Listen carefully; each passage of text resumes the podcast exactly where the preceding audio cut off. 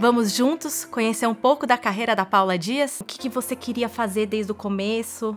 Então eu cresci nessa casa com essa mistura de empreendedorismo, um lado criativo e um ambiente muito fértil para criar. Então eu fui fazer publicidade e quando eu me formei eu vim para São Paulo trabalhar no Unibanco.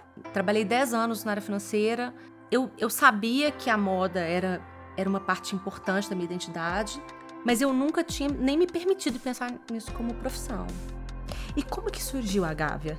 E eu falei, vou pegar tudo que eu acho cool, tudo que eu acho legal, e vou estampar no suéter e vou ver de que, que, como é que vai ficar.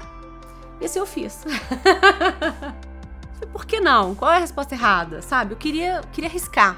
Mas decidir o norte da sua vida é muito poderoso. A gente tem uma capacidade de definir a vida que a gente quer ter que eu acho que às vezes a gente não tem a noção disso.